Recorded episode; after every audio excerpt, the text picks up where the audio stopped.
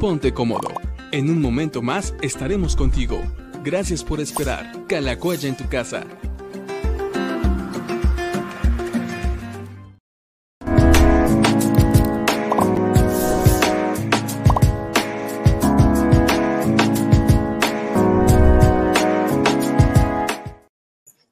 Hola amigos, ¿cómo están? Bienvenidos a Diálogos con el Pastor. Nos da gusto poder saludarlos eh, hoy, martes 15 de febrero. Ha sido un día bastante nublado, muy frío, pero esperemos que todos ustedes estén bien, que se encuentren calientitos, que se encuentren teniendo un buen día, dependiendo si hoy fueron a trabajar, estudiar, están en casa, están esperando también entrar a su turno.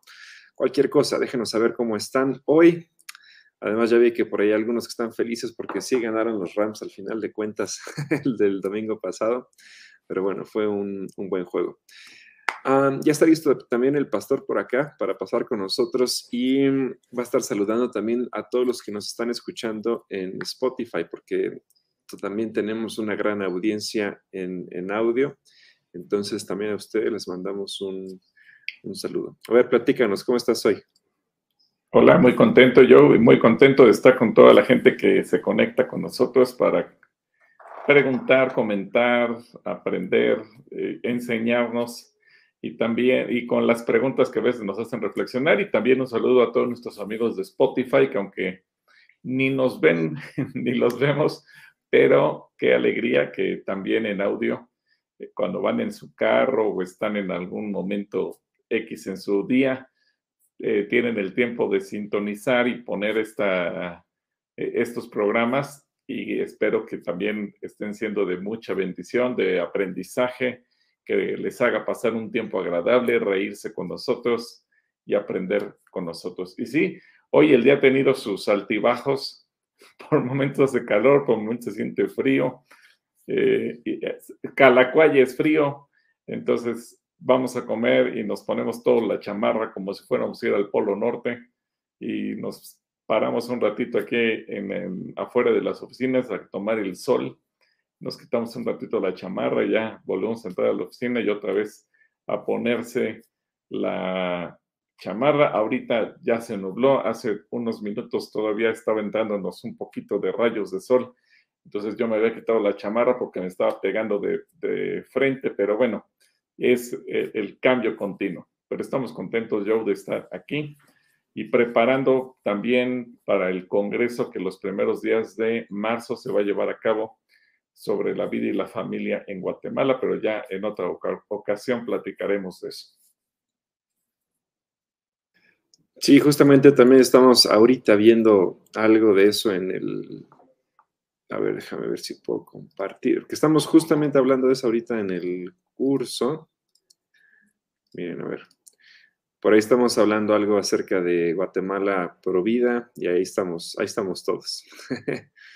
Eh, hablando acerca de la importancia de la oración y los alcances que estos tienen eh, de forma internacional y lo importante también que es tanto participar como respaldar eventos de este tipo en oración. Y justamente estamos también orando por el, por el evento que habrá en Guatemala los primeros días de marzo. Bueno, pues hablando de oración y de cubrir en oración todo lo que hacemos, vamos a orar para que también esta transmisión Dios nos ayude y nos permita tener una, una buena tarde. Señor, gracias porque estás con nosotros, porque también tú permites que nosotros podamos servirte desde este lugar. Te pedimos que cada pregunta que hoy va a ser hecha, que cada respuesta que va a ser dada, nos permita tener un mayor conocimiento tuyo y nos acerque también más a tu corazón. Te amamos y gracias porque permites que partemos este momento para estar todos juntos. En el nombre de Jesús. Amén.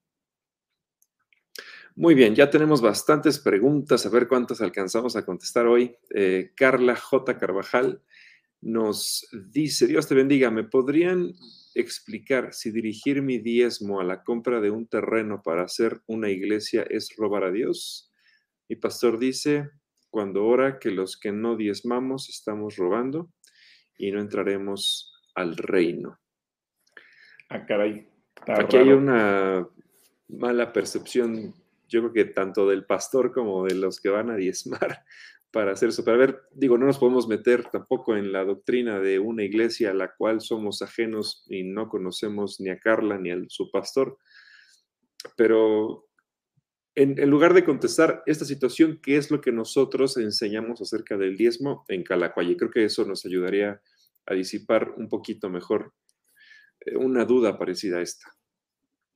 Bueno, en realidad el diezmo se utiliza para todo. El diezmo no es exclusividad del pastor, sino que se utiliza para todos los gastos que se llevan a cabo dentro de la iglesia y eso incluye la compra de los terrenos, de los equipos, para pagar los gastos, etcétera, etcétera.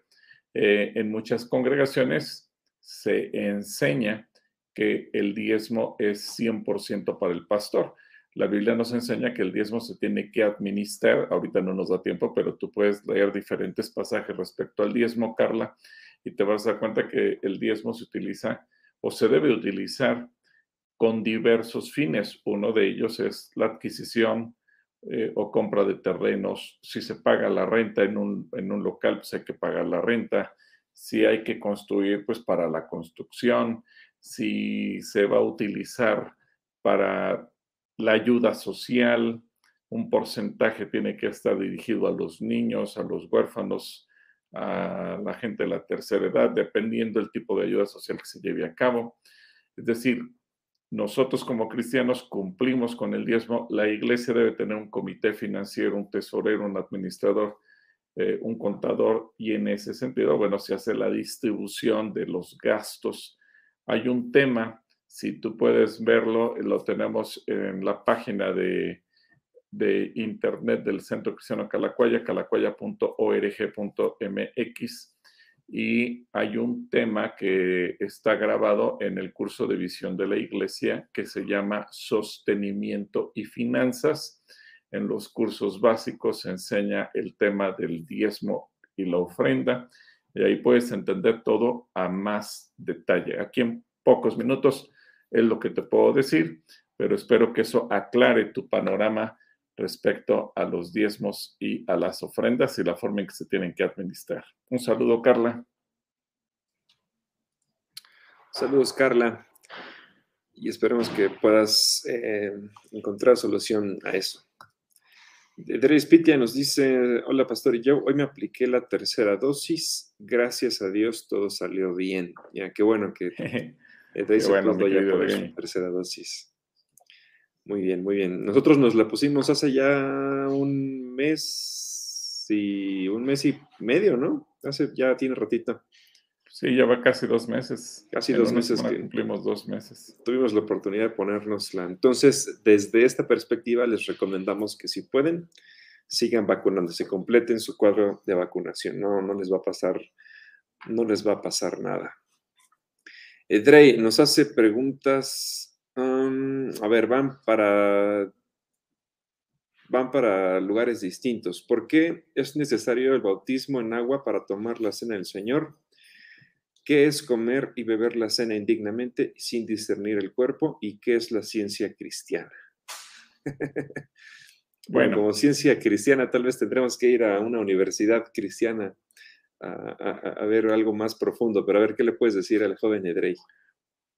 Eh, este pasaje de donde el Señor celebra la cena con sus discípulos, voy a ver si yo me puede ayudar con Mateo capítulo 26, versículo 18. Mateo 26, versículo 18.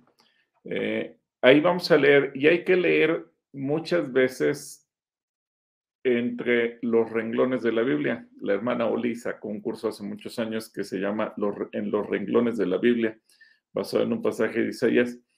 Y creo que muchas veces tenemos que leer entre los renglones de la Biblia lo que la Biblia nos enseña. Cabe decir que la Biblia en el Evangelio no hay un requisito que diga tienes que estar bautizado en agua para tomar la cena del Señor, pero cuando leemos entre los renglones, entendemos justamente a qué se refiere. Y creo que este es un pasaje parecido al de al, al de la mayoría de edad, donde el Señor dice, los niños son los menores de 20 años y obviamente ahí tenemos que entender a qué se refiere con mayoría de edad. Entonces, si me ayudas, yo poniendo en, el, en la pantalla Mateo 26, 18. Mateo 26, 18.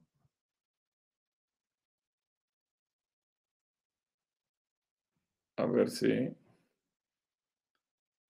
Si me escuchas, Mateo 26, 18. Mateo 26, ¿qué perdón? 18.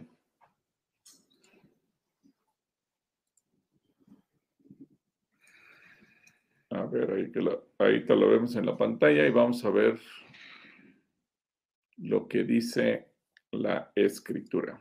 Mateo 26, 18.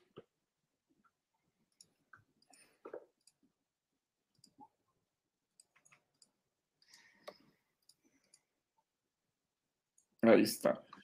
Dice Jesús les respondió, vayan a la ciudad, busquen al amigo que ustedes ya conocen y denle este mensaje. El maestro dice, yo sé que pronto moriré, por eso quiero celebrar la Pascua en tu casa con mis discípulos. Gracias. Bueno, creo que ahí está la clave. El Señor pudo haber celebrado la cena del Señor en cualquier momento. Él tenía multitudes que lo seguían, pudo haberlo hecho cuando estaban hombres, mujeres, niños y de todo. Pero Jesús decide o restringir este acto a sus discípulos.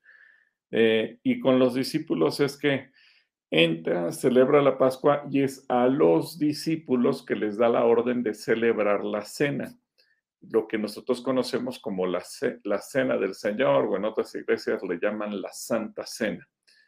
En todo caso, no importa el nombre que tú le des, comunión, santa cena, cena del Señor, eh, lo importante es que el Señor restringe esto a sus discípulos. Ahora la pregunta, ¿a quién consideras un discípulo de Jesús? Y obviamente que un discípulo es aquel que ha reconocido a Cristo Jesús como Señor y Salvador. Un discípulo es aquel que se ha bautizado en agua. Un discípulo es aquel que vive en orden, que trata de poner su vida en orden. Entonces, eso ya te configura. Cuando tú piensas quién es un discípulo, quién tiene la calidad de discípulo, y Jesús en Mateo 28, 19 y 20 dice que eh, cuando nos dice que hagamos discípulos en todas las naciones, Él nos dice que tenemos que enseñarles a obedecer la palabra y que los bauticemos en agua y en Espíritu Santo. Entonces, eh, cuando tú ves para Jesús que es un discípulo y luego ves las características que debe tener un discípulo y que Jesús restringe este memorial a sus discípulos, de ahí que la iglesia toma la decisión de decir, bueno, ¿quién puede tomar la cena? Los que son discípulos, entonces los que se han bautizado en agua, etcétera, etcétera. Espero que esto te haga eh, tener claro por qué es necesario estar bautizado para tomar la cena. De hecho, eh, va a haber bautismos el día 19 de marzo, el día 12 es la plática previa con Héctor y regularmente cuando se practican los bautismos en agua en Calacuaya, al final se toma la cena del Señor para que la gente también participe con ello. Eh, ¿Qué es comer la cena indignamente y sin discernir el cuerpo? Bueno, cuando se hace en pecado, porque por eso es el, tiempo previo de reflexión. Cuando uno ve si estoy bien, estoy mal, si tengo que pedirle perdón a Dios, si tengo que pedirle perdón al, al prójimo, si al cónyuge, los padres, los hijos, los hermanos, los amigos o quien sea que yo tenga que ponerme en orden. Eh, a cuentas si tengo que venir delante de Dios a confesar un pecado personal, etcétera, etcétera. Eso es eh, algo que el apóstol Pablo nos lleva en 1 Corintios a reflexionar, estar en pureza, en dignidad para tomar la cena. Y dice que quien no lo hace, es decir, solamente voy, tomo la cena, pero no me importa cómo está mi relación con la gente, no me importa cómo está mi relación con Dios, no me importa si estoy en santidad o en pecado, entonces puede haber repercusiones en mi propia vida, en mi cuerpo, en mi salud. A eso se refiere. Ahora, la última pregunta, ¿qué es la ciencia cristiana? Bueno, pues es una secta que trabaja bajo argumentos que se dicen cristianos, pero que están completamente lejos, absolutamente lejos de lo que la palabra de Dios nos enseña. Entonces, eh, tú tienes que entender eh, que muchas veces eh, vamos a encontrar grupos sectarios que utilizan palabras cristianas o palabras bíblicas para generar confusión.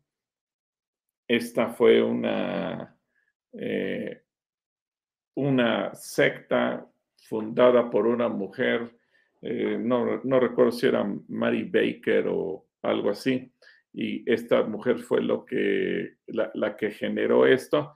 Y bueno, tienen una serie de principios doctrinales que no vale la pena ahorita mencionar, pero que eh, comenzaron a partir de la Biblia y poco a poco se fueron desviando y, eh, se desviaron completamente de las escrituras. Así que eh, por ahí va. Cuando tú ves como tip eh, y toda la gente que en algún lugar, aparte de la Biblia, te tratan de meter otro tipo de libros o uno como líder dice, el Espíritu Santo me ha revelado a mí palabra complementaria a la Biblia o empieza a sacar cosas que no tienen nada que ver con las escrituras, aguas, porque entonces ahí ya se está desviando.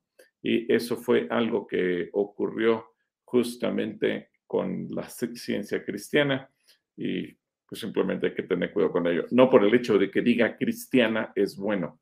Si utiliza la palabra cristiano, porque parte del hecho de que se supone que tome en cuenta a Dios, pero el resto está completamente torcido. Un saludo, Edgay. Eh, nos dice aquí Edgay, porque yo tuve problemas en su conexión. De acuerdo con el mensaje de la batalla de la mente, ¿se pudiera significar que uno tendría que decidir si es caliente o frío? Claro, uno debe de tomar esa decisión. Eh, por eso el Señor en Apocalipsis dice, ojalá seas frío o caliente, y esa decisión es nuestra. Nosotros somos los que tomamos la decisión, si somos fríos, si somos calientes, si le entregamos todo al Señor. Y el ejemplo que se usó justamente para la calatrivia en cuanto a Jeremías es muy interesante, porque Jeremías, acuérdate que él decía, yo ya no quiero hablar, de parte de Dios, porque en lugar de que me vaya bien, me está yendo mal, todo sale al revés y Dios no me respalda. Eh, pero al final dice, pero bien mi corazón un fuego intenso, un fuego que me consumía, un fuego que no podía apagar. Y eso te habla de una persona que es, está ardiendo de pasión por Dios, de pasión por su palabra. Pero uno decide, o sea, Jeremías estaba en la, en la encrucijada, soy frío y ya no hablo de Dios, o soy caliente y, voy a hablar aunque me cueste la vida, o bien podía haber decidido ser tibio y decir, bueno, pues creo en Dios, pero pues ahí me la llevo y más o menos, no. Y el Señor dice que Él aborrece a la gente tibia y uno decide. Dios no decide que tú seas frío, Dios no decide que tú seas tibio, Dios no decide que tú seas caliente. Él te dice, yo quiero que tú seas frío o caliente, que tú te definas, pero es tu decisión. Dios no dice, bueno, este no lo voy a hacer tan apasionado, a este lo voy a hacer más o menos, a este lo voy a hacer un poquito más insensible. No, Dios, Dios te da todo, trata con tu corazón, el Espíritu Santo trata contigo, pero tú tomas la decisión. Y luego dice, ¿cómo es que Dios utilizó y o permitió que Sansón se casara con una mujer filistea para vengarse de los filisteos? También se daría, se daría para algunos cristianos para evangelizar y o advertir. No, no, no podemos tomar un versículo y sacarlo de contexto y decir, bueno, pues así como a Sansón se enamoró de la lila, yo me voy a enamorar de alguna mujer que me encuentre por ahí. No, No, no, no. Eh, hay que entender, Dios tenía un propósito con Sansón. Y aquí es interesante entender que Dios va a cumplir sus propósitos a pesar de mí. Es decir, yo puedo ser un instrumento de honra, como dice el apóstol Pablo, o un instrumento de deshonra. Puedo ser un instrumento que voluntariamente haga las cosas bien o un instrumento que Dios tenga que utilizar muy a pesar de los errores que yo cometa. Y en el caso de Sansón, no es que Dios tuviera como plan que él se enamorara de una filistea. Yo sé que a veces lo entendemos por la redacción que tiene las escrituras, pero ¿qué es lo que nos está enseñando la Biblia? Que Sansón tenía un un área débil de su vida, un área débil de su carácter. Él había sido consagrado como Juan el Bautista desde que estaba en el vientre de su madre, había sido lleno del Espíritu, por eso es desde que nace, él tiene el llamado, el voto nazareo. Su madre no podía tomar ni siquiera uvas para mantener la eh, consagración y la integridad de Sansón en santidad para poder ser un instrumento de Dios. Pero, pues Sansón tenía su carne y nunca supo dominar su carne, nunca supo utilizar el dominio propio, nunca se supo controlar, nunca supo hacer lo que tenía que hacer.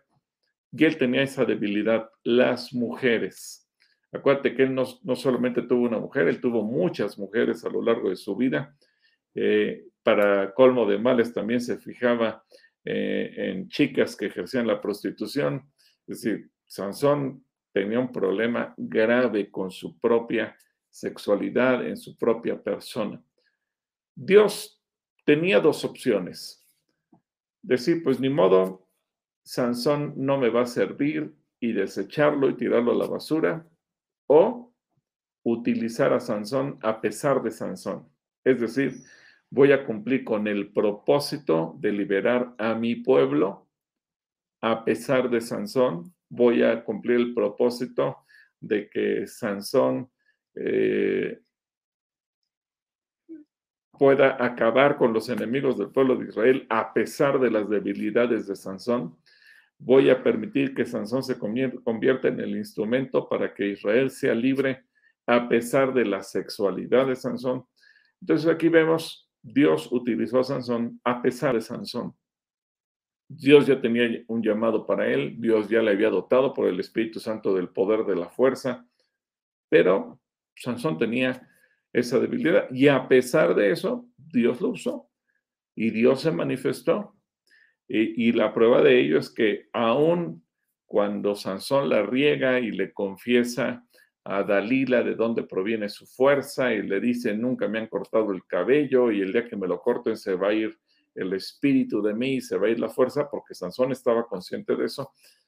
Y Dalila, acuérdate que manda a llamar a los peluqueros, lo dejan pelón, se queda débil.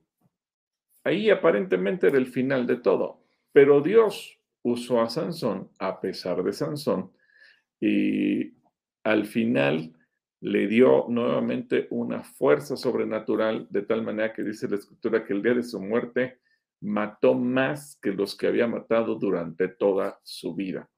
Así que eso tú, eso tú no lo puedes tomar como como un versículo de pretexto para decir, bueno, pues así como Dios permitió que Sansón eh, se juntara con una mujer pagana para que Dios pudiera hacer la obra con los filisteos, pues así yo también me voy a ir a buscar una mujer pagana. No, porque entonces estaríamos sacando la Biblia del contexto y haciendo que diga lo que mi carne quiere que diga y no lo que el Espíritu Santo quiere que yo entienda. Espero que eso te, deje claro, eh, mi querido Edrey, que Dios te bendiga. Sí me hace que Edrey ya le está echando los ojos a su Filistea, a su Dalila.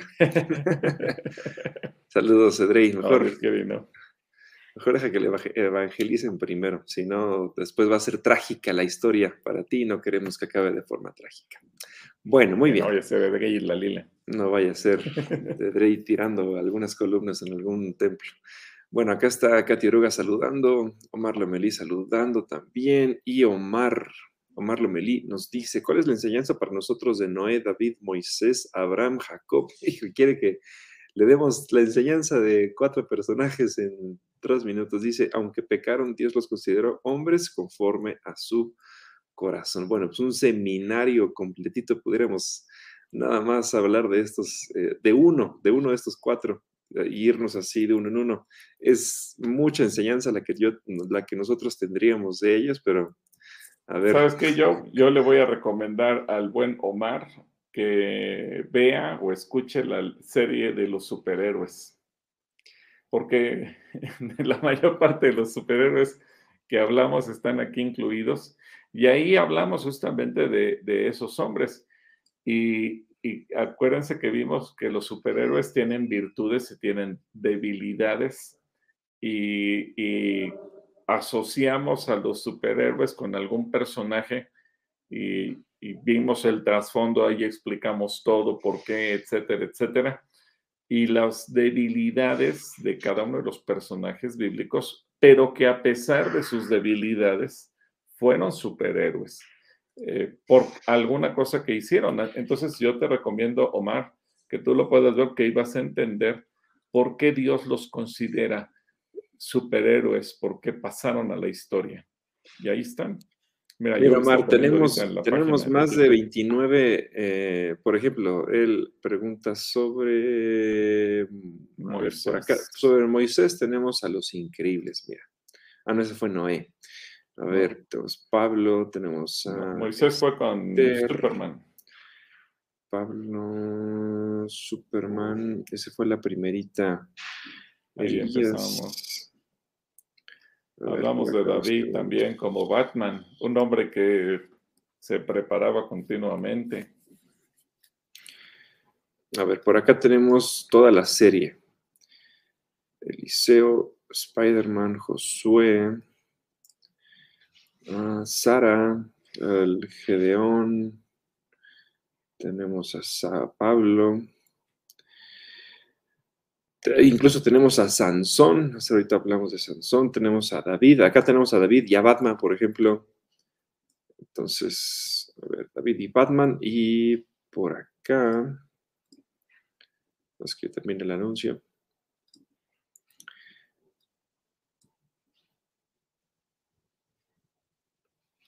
Tenemos a Checo y a Chinos, quienes ese día ellos moderaron. Incluso están las preguntas y demás, los saludos. Bueno, acá tenemos eh, las predicaciones, querido Omar. ¿Quieres aprender de cada uno de ellos? De estos personajes también hablamos en nuestra serie de superhéroes. Fueron enseñanzas muy prácticas, muy entretenidas, muy buenas. Y yo sé que vas a poder aprender de ellos bastante.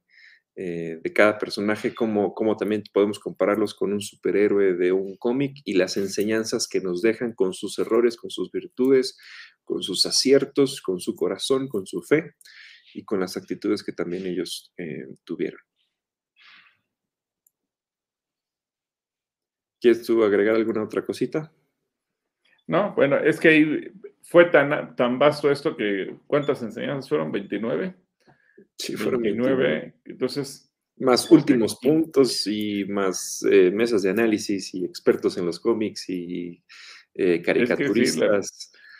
la, Biblia nos, es la palabra de Dios revelada a través de personas, hombres y mujeres imperfectos como nosotros. Y creo que eso lo decimos durante la serie.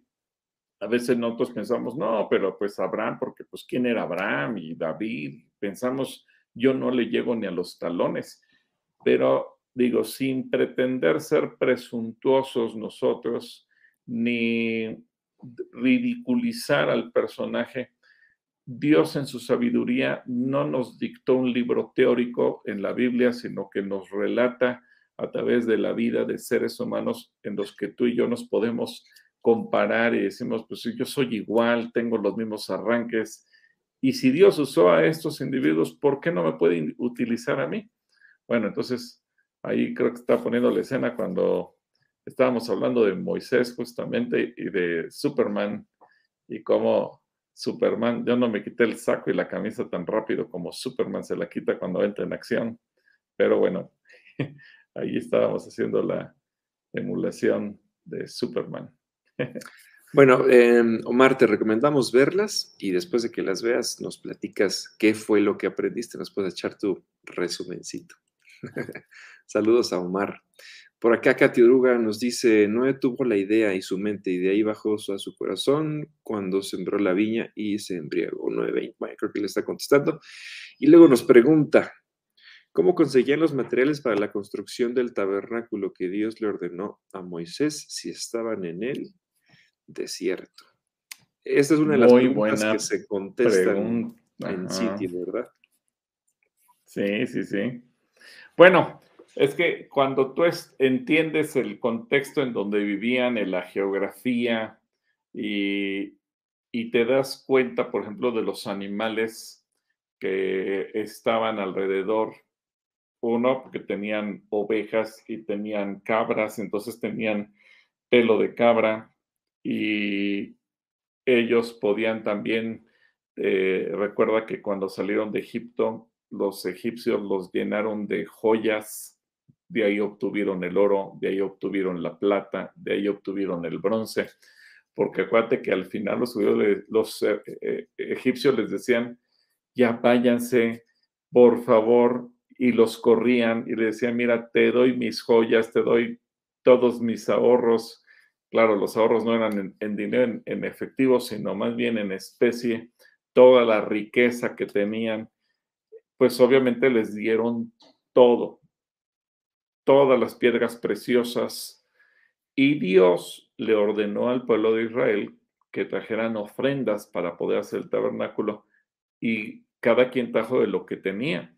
Así que acuérdate que llegó un momento en que el propio Moisés les dijo, ya paren, ya, ya no traigan más, porque la gente seguía llevando y ya tenían en exceso. Así que tenían todos los materiales, luego algunos de donde sacaban las tintas para pintar las pieles o algunas cosas eran parte de las cochinillas, algunos insectos propios del desierto. Acuérdate que ellos cruzaron por el Mar Rojo y es interesante, pero eh, algunas traducciones modernas, y hay, eh, hay, que entender las palabras del hebreo original, eh, la palabra delfín, por ejemplo, el animal, el delfín que tú y yo conocemos, ese mamífero que existe en el mar, en tiempos de Casiodoro de Reina, no existía la palabra delfín la palabra delfín aparece posteriormente, me parece que en el siglo XVIII, XIX, es que se acuña la palabra delfín y entonces las traducciones modernas ya nos aclaran que una de las pieles que iban en la parte superior del tabernáculo era piel de delfín. Y es interesante porque el pueblo de Israel cruzó el Mar Rojo, seguramente por ahí se han de haber encontrado más de un delfín, y la piel de delfín, una de las características que tiene es que era impermeable, resistente a la arena, etcétera, etcétera. Algo muy interesante. Y de ahí, obviamente, obtuvieron muchos de los materiales. Y acuérdate que llegaron a pasar por diferentes sitios eh, durante esos, ese trayecto, ese recorrido. Y obviamente ahí pues iban cortando árboles, eh, cedros y algunos otros que fueron utilizando para eh, construir, por ejemplo, el arca, la mesa y algunas otras cosas. Pero eso te da una idea de que todo, aunque parece muy complicado, todo lo tuvieron alrededor de ellos, o donde vivían, o donde iban cruzando, o de la, o de la naturaleza que les rodeaba. No, no era tan complicado cuando te pones a pensar en ello, Katy, y analizas todo el contexto geográfico y del medio ambiente en donde estaba el pueblo de Israel en ese momento. Que Dios te bendiga, Katy. Saludos a Katy. Por acá, miren, ya nos está llegando algunas. Eh, dice que mm, Adriana, que esa serie le gustó mucho, estuvo increíble. Marisol dice, esa fue la serie que me acercó a Calacuaya también hubo algunas personas que nos conocieron o se acercaron a Jesús gracias a esto y conocieron más también de los personajes gracias a esto. Por acá también Rubén de Ah, bueno, gracias a Dios por ello. Y a ver dónde es, dónde nos habíamos quedado. Que ya llegaron. Ah, por acá está, ok. Entonces, Katy nos manda saludos. Dice, por cierto, feliz porque ganaron los Rams. Muy bien. Em, Beatriz Zúñiga pregunta. Quisiera hacerles una pregunta. Es sobre la revocación de mandato. ¿Es bueno o es malo para el país?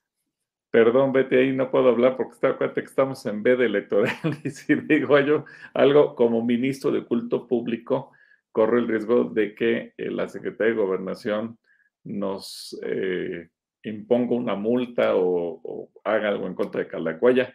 Eh, y yo sé que Calacuaya es una iglesia muy visible ante las autoridades y cada vez que hay alguna situación así, inmediatamente recibimos un oficio y ya muchas veces en la Secretaría de Gobernación me han hecho señalamientos, usted dijo tal cosa, entonces, perdón, no, no es ser grosero, simplemente ser prudente, no, ahorita no quiero yo hablar nada absolutamente de ello.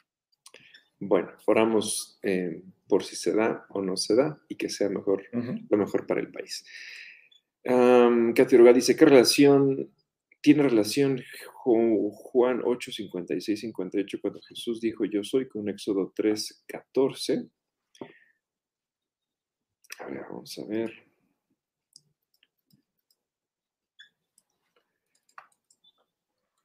A ver, vamos a, a ver los dos versículos.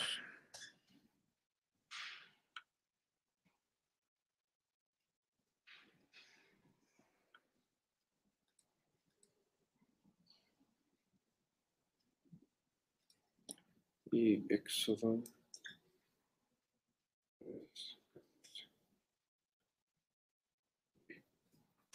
Aquí está. Primero nos dice Juan 8:56, Abraham, el antepasado de ustedes, se alegró mucho de que vería el, el tiempo en que yo vendría al mundo. Lo vio y le causó mucha alegría. Entonces le preguntaron, ¿ni siquiera has cumplido 50 años de edad? ¿Cómo puedes decir que has visto a Abraham? Jesús le dijo, les aseguro que mucho antes de que naciera Abraham ya existía yo. Y Éxodo 3.14 nos dice... Bueno, espérame, es que la traducción en lenguaje actual, eh, quizás el defecto de esta traducción en este, en este versículo en particular es que no traduce literalmente el vocablo que es yo soy, porque dice antes, ¿cómo dice el, último versículo? Antes que Abraham fuera, ahorita que regreses a, Juan. Este es Juan. Bueno, a ver cómo dice, ¿qué dice ahí? Al final. Les aseguro que mucho antes de que naciera Abraham ya existía yo. Ah, ok, sí es que cambia el sentido el ya existía yo a el yo soy, porque el yo soy es el nombre de, Dios más que, más, que una, más que una descripción o un calificativo eh, o, un verbo, el decir ya existía yo, es simplemente si su nombre. Pero bueno, al final de cuentas la esencia es que Jesús ya existía porque Jesús es eterno. Y luego, como dice eh, Éxodo. Luego Éxodo dice, Dios le contestó, diles que soy el Dios eterno y que me llamo yo soy. Diles a todos que yo soy el Dios que Abraham, de Isaac y de Jacob, los antepasados de ustedes. Así que ve a Egipto y reúne a los jefes de Israel. Cuéntales que yo, su Dios, me aparecí ante ti y que sé muy bien cómo sufren en Egipto. Gracias. Bueno, fíjate, la misma versión sí respeta en Éxodo el que dice, mi nombre es yo soy. Y lo interesante es que Jesús hace exactamente la misma referencia en Juan, en el, en el original, yo soy. Entonces, lo que tú, Katy, nos preguntas es, ¿qué relación tiene? Que yo soy, piensa, Jesús, yo soy, está presente con Moisés y yo soy, está presente con eh, los fariseos ahí en Juan capítulo 8. Es la misma persona, pero manifestada de manera diferente. Es el mismo Dios. Espero que eso te, te lo deje claro, Katy. Que Dios te bendiga. Buena pregunta. Por acá Leticia Rangel nos dice, buenas tardes, Pastor Rocha, Joe, hermana Clarita, el Señor les bendice. Les saluda Elisheva y mi mamá Leti desde Querétaro. Un abrazo grande de bendiciones. El Señor les bendice de suscitarse ya un conflicto entre Rusia y Ucrania y todo lo que se escucha. ¿Cree usted que México se vería afectado? Importante su opinión para mí. No de manera directa, pero sí de manera indirecta. Uno, porque sobre todo la posición actual de nuestro gobierno es de coquetear con Rusia. Eh, Rusia está buscando posicionarse en varios países de América Latina, pero al mismo tiempo México es vecino. El, principal socio comercial de México es Estados Unidos, es nuestra frontera más grande. Eh, así que en muchos sentidos sí nos puede afectar. No, en el sentido de vernos asediados por ejércitos enemigos.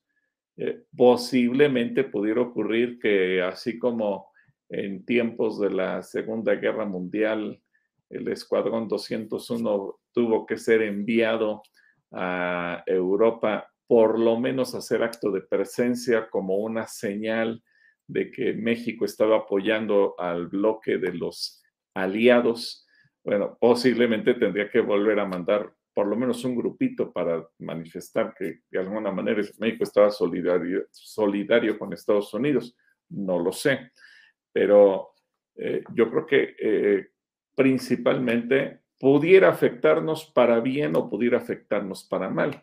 Recordemos que también en la Segunda Guerra Mundial cuando muchos países del mundo se paralizaron en su producción y en su mano de obra. En muchos sentidos, México sacó ventaja de eso y eso eh, trajo beneficios en el sector industrial, de crecimiento económico, etcétera, porque se supo sacar ventaja de ello.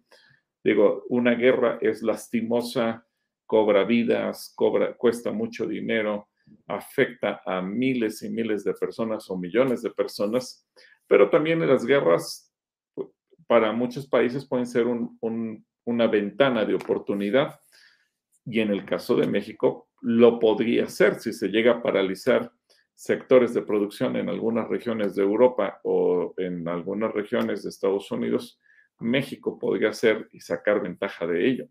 Pero obviamente México, sobre todo en la posición actual, tendrá que definir una posición o apoya a Estados Unidos o apoya a Rusia. Difícilmente, sé que posiblemente tendrá que quedarse en un punto neutro, pero creo que difícilmente sucederá dada la, condición actual del gobierno mexicano. Quizás en, otro, en otros momentos sería más fácil, pero ahorita, ahorita lo veo más complicado. Un saludo, Leti, que Dios te bendiga. Bueno, hasta Querétaro mandamos saludos a, Leti. Gracias por escribirnos. También a Israel Monroy, a Yolanda Hernández, a Víctor Pablo, que está por ahí saludando, a ah, Miriam. saludo a nuestro amigo. A Abigail P. Carrillo, a Lucy Ayala, a Sandra Carrillo, a Natalia Sitle, a Ofelia Palomino, a Abdel eh, Neria, a Raúl José L. Rosales, a Neida Aranda, Elena Campos. Adrián Valtierra pregunta si a casa asistencia llegara una pareja de homosexuales o lesbianas queriendo adoptar un niño, ¿es posible? No, porque no pueden llegar. No, no somos como una tienda donde tú llegas a pedir algo. Este, hay que llegar antes con otros eh, órganos del gobierno y ellos son los que definen. Entonces, no, directamente a la casa no puede. Eh, no, no se puede. Blanca Arriola nos pregunta, ah, es Dasha, Dasha, tengo una pregunta, ¿por qué en Génesis 1, 11 al 12 resalta mucho la palabra semilla? A ver, a ver, pon Génesis 1, 11 y 12. Dasha siempre también tiene preguntas muy interesantes. Nos dio gusto verte. ¿Cómo sigue tu papi, Dasha? Esperemos que ande bien su papá. Por acá, a ver, la pregunta de Dasha nos dice, al ver Dios tal belleza, dijo, quiero que haya en la tierra árboles y plantas que den fruto y semilla. Y al instante se hizo así. La tierra produjo árboles y plantas, y los árboles dieron frutos, y las plantas dieron semillas, mientras Dios admiraba tal belleza. Buena pregunta, mira, Dasha.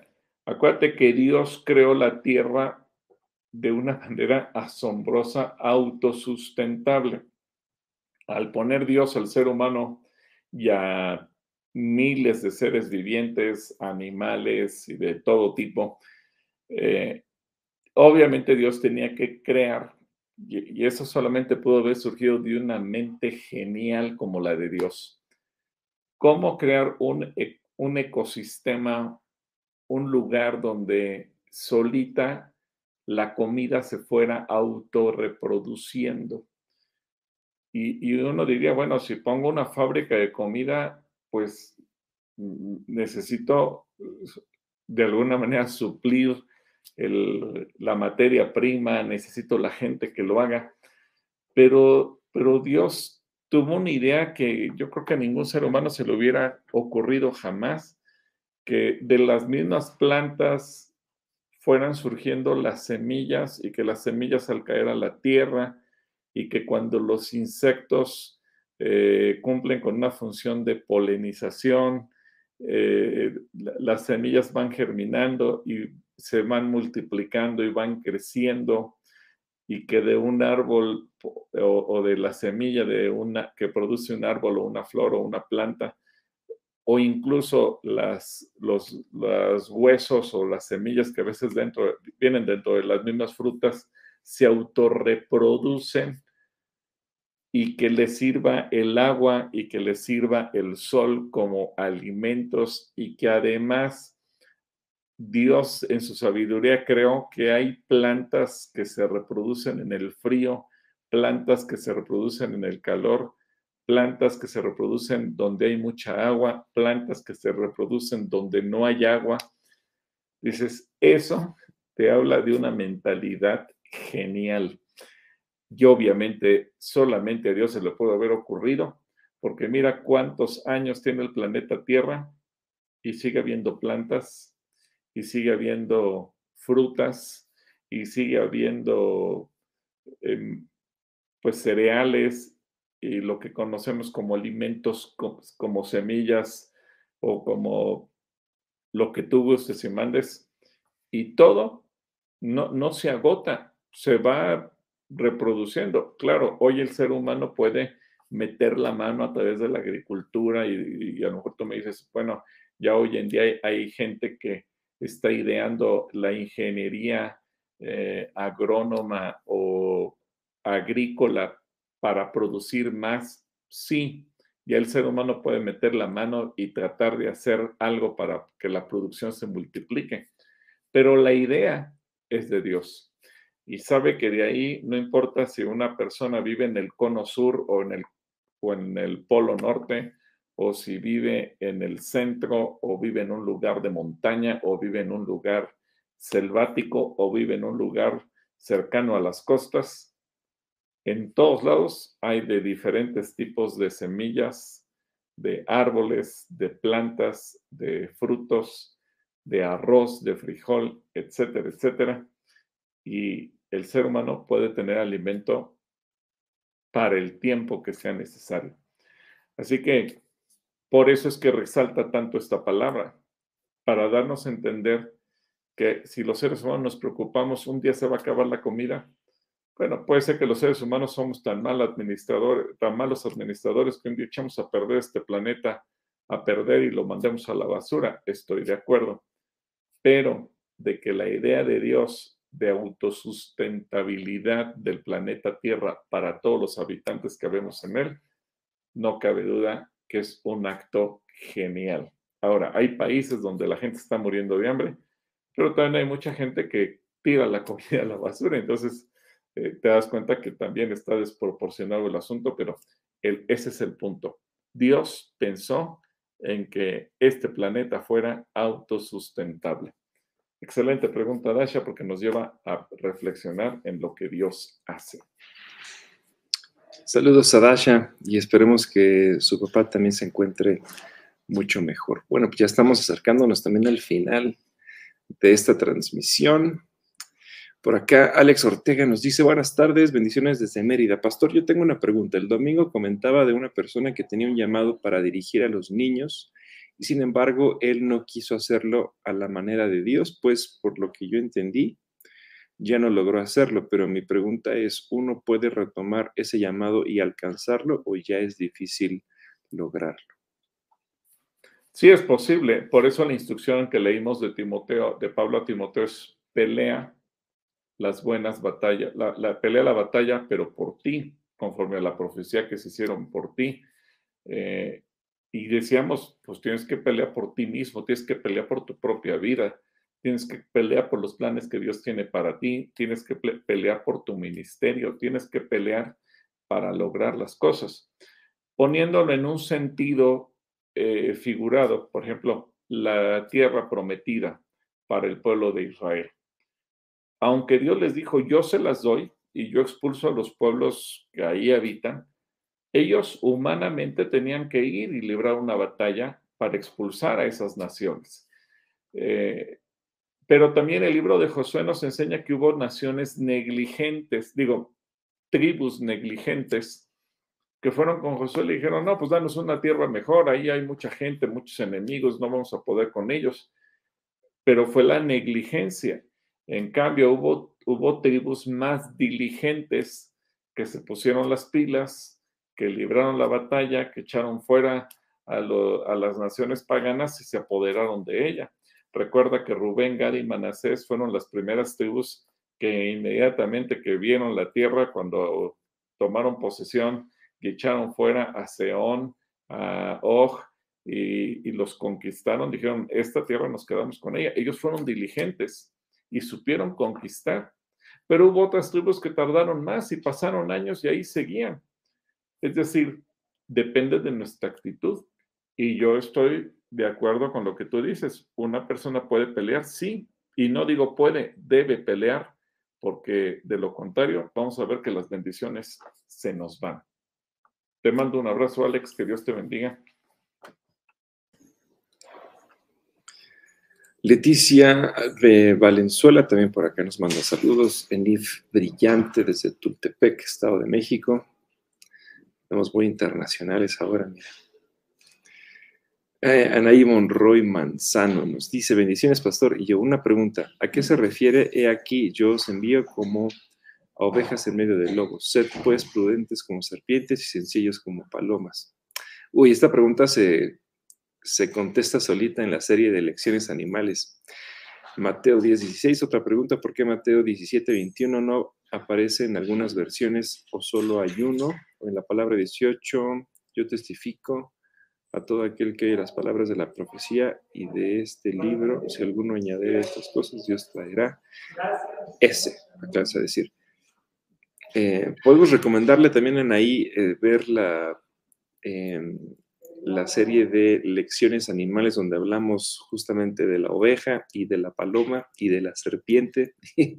de los lobos no hubo, pero de la serpiente sí, de, los, de las ovejas sí y de las palomas también. ¿Qué puedes decirle a Anaí?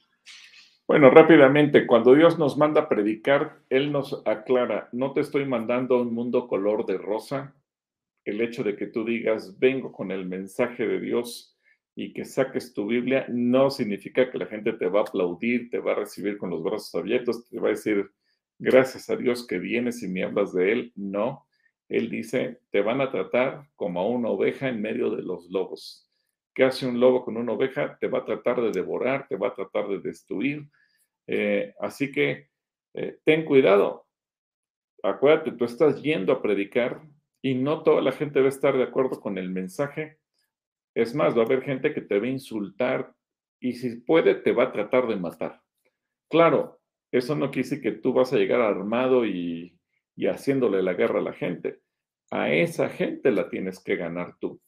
Y, esto me hace recordar el testimonio de los de la familia Ost, el, tatarabuelo de los Ost, un grupo de una familia de pastores donde hijos, nietos, bisnietos, todos han sido pastores, eh, una familia preciosa de la comunidad de centros de, de fe.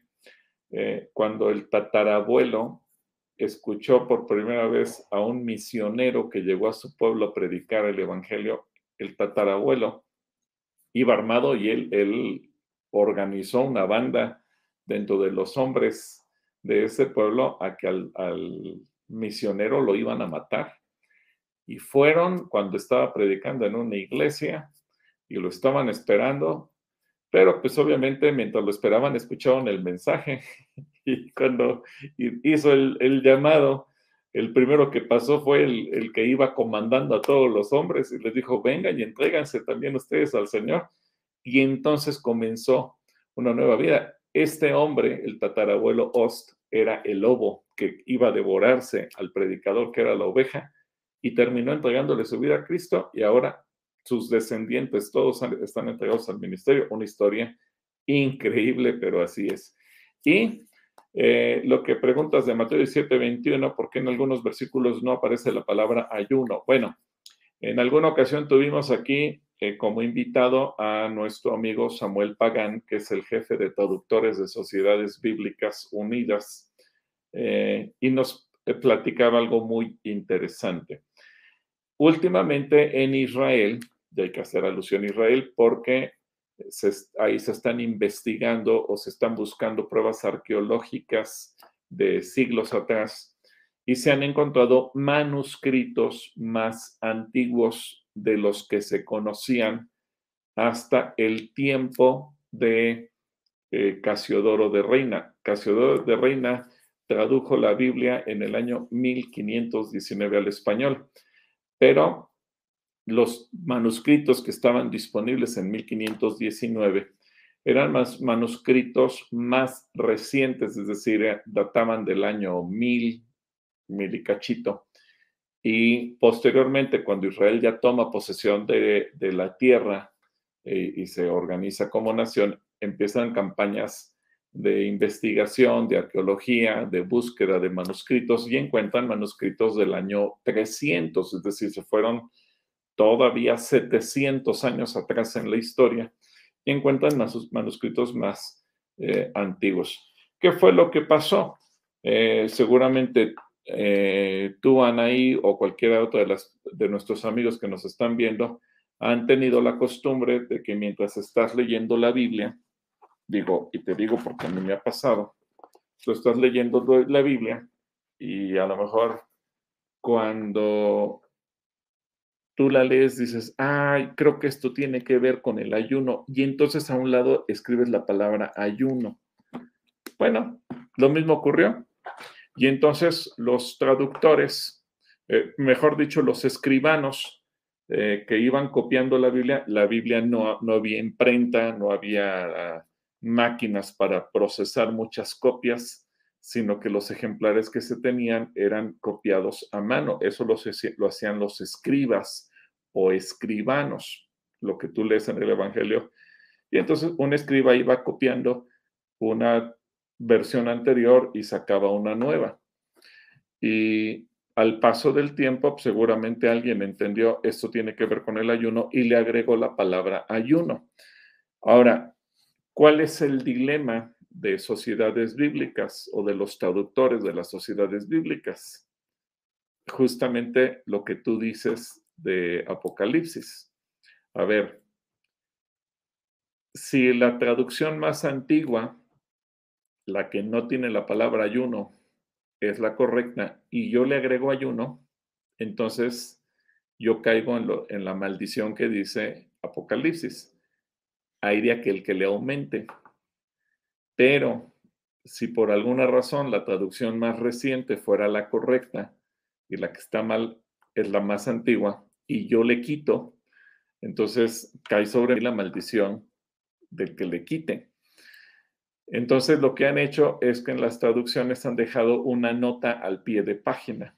Entonces ellos ponen lo que dice el original y al calce le ponen algunas traducciones, le agregan la palabra ayuno.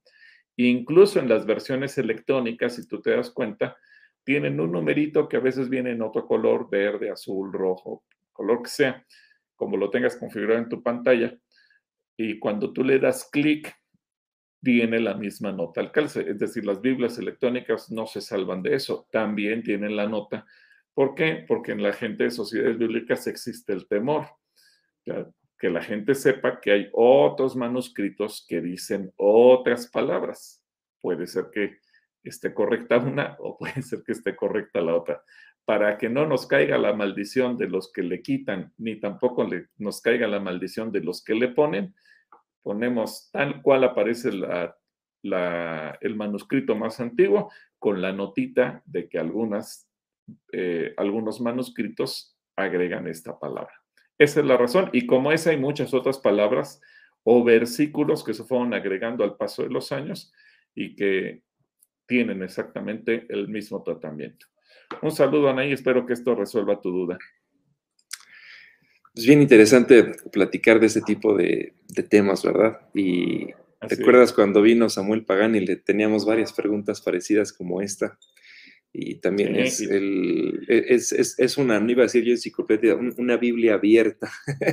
y se explica. Y, luego tuvimos a, ¿te acuerdas? Esteban Fernández. Esteban, Fernández, es el jefe de equipo de revisores.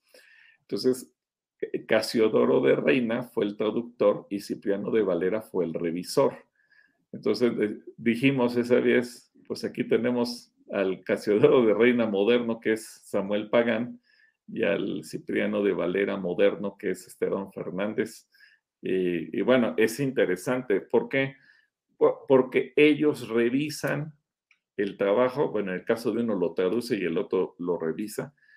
Y y cuando le preguntamos a, Samuel Pagán, bueno, que ya tradujiste con, con un equipo de 60 traductores, y cuando terminan, ¿qué hacen? Y su respuesta me sorprendió, pues seguimos revisando. Empezamos en, nos vamos a Génesis 1. Exacto, y te acuerdas que nos mandó un manuscrito y dijo, miren, esta es la revisión que corresponde al 2019, porque él vino en el 2019. Y así vamos. Y, como hay palabras que de repente entran en desuso o palabras nuevas, pues tú tienes que ver cómo traduzco la Biblia y mantengo viva la expresión sin que mis palabras se hayan caído en desuso, sin que, sin que mi Biblia, sin que la palabra de Dios o mi traducción pierda actualidad. Y algo muy interesante, por ejemplo, lo complejo que es el idioma español, que nos decía, ¿no te acuerdas? hay una lista de palabras que le dicen ellos la lista negra, porque son palabras que no pueden utilizar, porque a lo mejor en México se oyen bien, pero en Chile son una ofensa o viceversa. Entonces hay que tener cuidado hasta de no ofender a nadie. Un trabajo titánico que hacen ellos. Mis respetos. Esperemos que puedan ver ese, tipo de conversaciones. Las tenemos grabadas también en el canal de YouTube de Calacuayas. Pueden echar por ahí un clavado y poder eh, verlo. Y si no, bueno, pues esperemos que pronto puedan visitarnos de nueva cuenta y tenerlos por acá.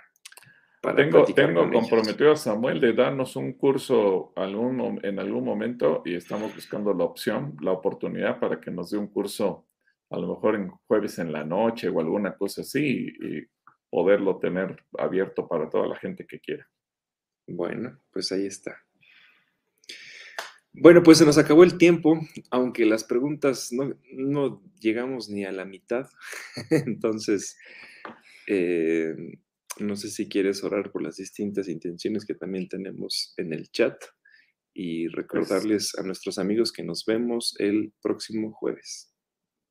Nos vemos el jueves y acuérdense para los que no, porque yo sé que hay gente que luego el domingo solamente pone la predicación y no pone anuncios, no pone nada. Acuérdense que este domingo regresamos al formato presencial, aunque seguimos con Calacuaya en tu casa, pero para que todo mundo lo sepa. Sí, regresamos, regresamos a nuestras reuniones presenciales. Bueno, pues oremos, Padre. Yo quiero levantar en tu presencia a cada persona que se ha conectado o que se conectará para ver o escuchar estos mensajes, estos programas. Y Dios, ruego, Dios, que tu Espíritu Santo esté con nosotros, nos permitas tener entendimiento, sabiduría, y tú cumplas con tu perfecta voluntad en la vida de cada uno de nosotros. Gracias, mi buen Dios, por lo bueno que tú eres y que hoy nos ayudes a cada uno a cumplir con tus propósitos y con tu voluntad en nuestras vidas. Oro por aquellos que están pidiendo alguna oración por sanidad, por provisión, por solución en algún conflicto. Y gracias por tu gran misericordia en el nombre de Jesús. Amén. Bueno amigos, pues entonces nos vemos próximamente el jueves y recuerden que también tenemos nuestro regreso a Calacuaya el próximo 20 de febrero, eso es este domingo. Entonces, si tenías pendiente traer a alguien, invitar, decir, llegar o traer, bueno, pues esta es tu oportunidad para poder traer a alguien a Calacuaya. Y aquí nos va a dar mucho gusto poder saludarnos con sana distancia y todo, pero aquí, por aquí vamos a andar. Que Dios les bendiga, muchas gracias por conectarse y nos estamos entonces escuchando el jueves.